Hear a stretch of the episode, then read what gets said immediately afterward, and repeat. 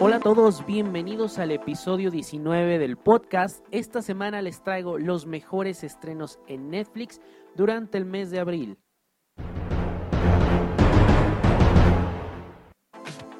En el número 1 está Ashton Kutcher, quien regresa con The Ranch una serie original de Netflix donde se reencuentra con Danny Masterson, con quien ya había trabajado en The 70 Show. En esta serie ambos son hermanos que tienen que sacar a flote y mantener el negocio familiar, un rancho.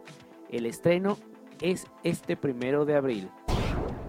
En el número 2, la segunda temporada de Unbreakable Kimmy Smith, nuevas aventuras que vivirán estos personajes a quienes la vida les sigue cambiando.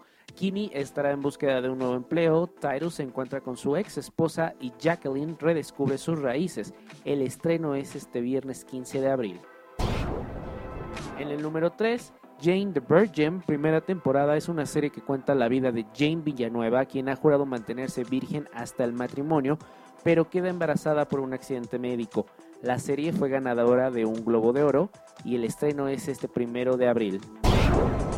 En el número 5, para los amantes de los zombies, llega la quinta temporada de Walking Dead. El estreno es este 15 de abril.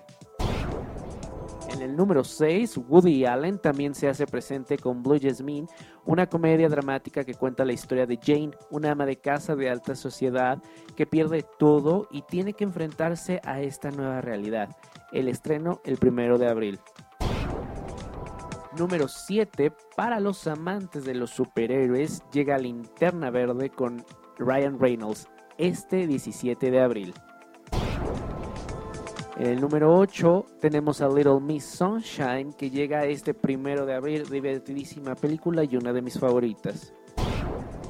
En la sección de los documentales llega uno que pinta bastante bien, La Bestia. Este documental narra todo lo que los migrantes pasan al querer llegar a Estados Unidos.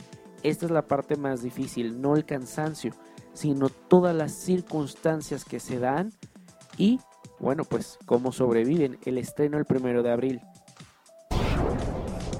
Estos son los mejores estrenos para Netflix durante el mes de abril. Aquí en México recuerden que, bueno, pues por cuestiones de licencia, eh, los estrenos o las fechas pueden variar dependiendo de dónde nos escuchen. Muchas gracias a todos los que escuchan el podcast, a los que se siguen sumando, se siguen suscribiendo, descargando, compartiendo. Gracias de verdad. Y bueno, pues eh, me pueden seguir en mis redes sociales. Yo soy Daniel Tinajero y hasta la próxima.